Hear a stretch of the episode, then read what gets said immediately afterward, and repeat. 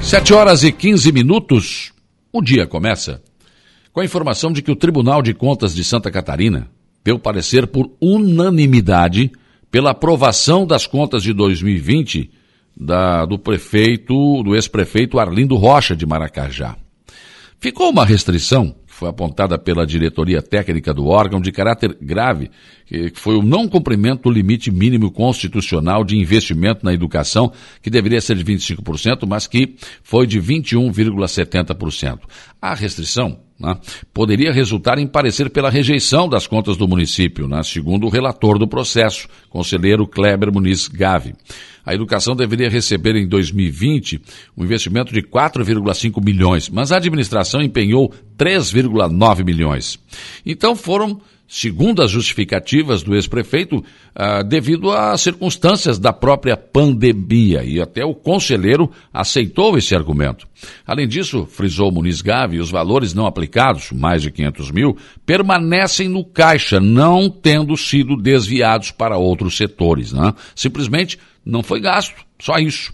Ele ainda relatou que o município registrou evasão de, eh, de, de, crianças do atendimento na única creche do município e que todas as medidas necessárias para manter a educação à distância foram cumpridas, como exigia o momento da pandemia provocada pelo novo coronavírus. Então, eh, acabou então sendo aprovadas essas contas do ex-prefeito Arlindo Rocha, né?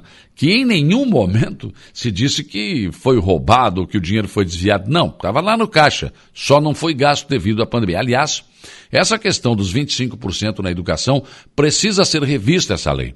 Porque tem municípios pequenos que não conseguem gastar esse 25%, né? Porque tem apenas, tem poucas escolas, tem pouca estrutura na rede eh, municipal de educação. Mas essa exigência ainda perdura. A administração municipal de Araranguá, através da Secretaria de Obras e o Departamento de Trânsito de Multran, ressalta aos motoristas e pedestres que há placas de desvio na rua Bagé e Caxias do Sul, lá no Morro dos Conventos. Esse desvio é necessário devido ao novo calçamento que está sendo feito na rua São Francisco de Paulo. E para acessar o Yacht Clube, Beco das Dunas e locais próximos, o desvio será por uma rua secundária localizada em torno de 100 metros da rua São Francisco de Paula. Hoje é dia de vacinação contra o Covid-19 em Araranguá. Daqui a pouco, das 8 da manhã até as 12, depois das 13h30 às 16 horas, a vacinação acontecerá no Salão da Igreja Matriz, no centro da cidade. Terceiras doses, de 18 anos e mais, que já fazem cinco meses que tomaram a segunda dose e que moram no centro de Araranguá. Moradores dos bairros devem agendar na sua unidade de saúde, né? E trazer documentos pessoais e comprovantes das duas, das duas doses da, da vacina. E terceira, também ainda amanhã, das 8 às 12, no Salão da Igreja Matriz, haverá a primeira dose de 12 a 17 anos que não se vacinaram ainda. E das 13h30 haverá drive-thru no Bom Pastor para a segunda dose de Janssen, enquanto durar o estoque, porque a quantidade de vacinas é limitado. Acontece no dia 18 de dezembro, às 9 horas da manhã, entrega das matrículas do loteamento da Praia do Melão. As famílias tiveram a energia cortada pela Celesc devido a irregularidades, né? Isso, a partir daí, teve início uma grande luta para a regularização fundiária dos terrenos.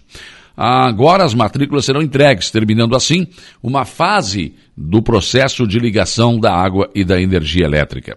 A Celesc vem trabalhando no local na implantação da rede de energia, mas exigirá de cada ligação os documentos necessários para fornecer a energia elétrica. A matrícula é parte fundamental para os moradores e teve ação direta da administração municipal e também da Câmara de Vereadores neste processo de regularização. E ainda sobre o arroz, está marcada para o dia 20 de dezembro a inauguração do Ambulatório de Saúde Mental Natalício João Alves. O ambulatório fica ao lado da Unidade Central de Saúde Paulo Lupim e a inauguração está marcada para as 11 horas da manhã do dia 20 de dezembro. E o prefeito Evandro Scaini esteve ontem na capital do estado, onde tratou de diversos assuntos, mas também eh, teve tempo de fazer algumas visitas a gabinetes de deputados.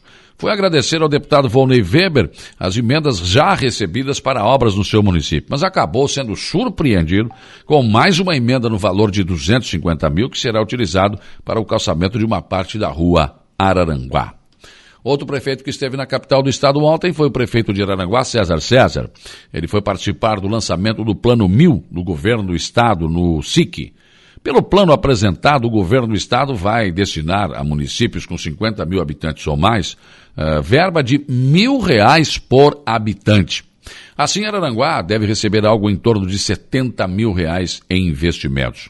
Segundo explicou ontem o secretário da Fazenda, Paulo Eli, nesta primeira etapa foram 70 prefeituras contempladas com as verbas sendo liberadas gradativamente para várias ações dos municípios. Conforme anunciou, os prefeitos poderão usar a verba, por exemplo, para calçamento, infraestrutura, equipamentos de turismo, cunho social. Abre-se aí um grande leque de possibilidades para que os prefeitos possam aplicar esses recursos. Né?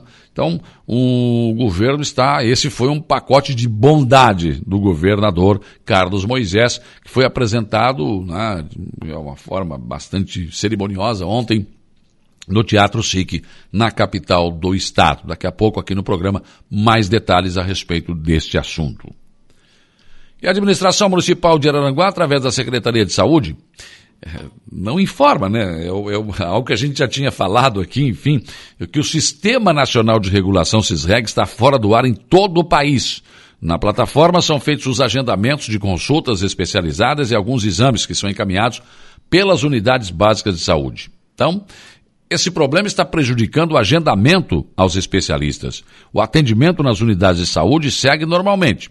O problema foi registrado nos últimos dias em todo o país depois que uma invasão de hacker no site do Ministério da Saúde, com, como o Conect SUS, acabou acarretando instabilidade nas plataformas do governo federal, como, por exemplo, o tal do CISREG, né, que já é difícil funcionar, então agora deve ficar um pouco pior. Segundo o Ministério da Saúde, ainda não há previsão de retorno do sistema. As marcações eh, serão realizadas assim que o site voltar a pleno funcionamento. A Secretaria de Saúde de Arananguá está acompanhando a situação para que nenhum paciente seja lesado né, por essa instabilidade no sistema nacional. Já em relação à vacinação contra o Covid, apesar do problema nacional, não houve alteração no atendimento.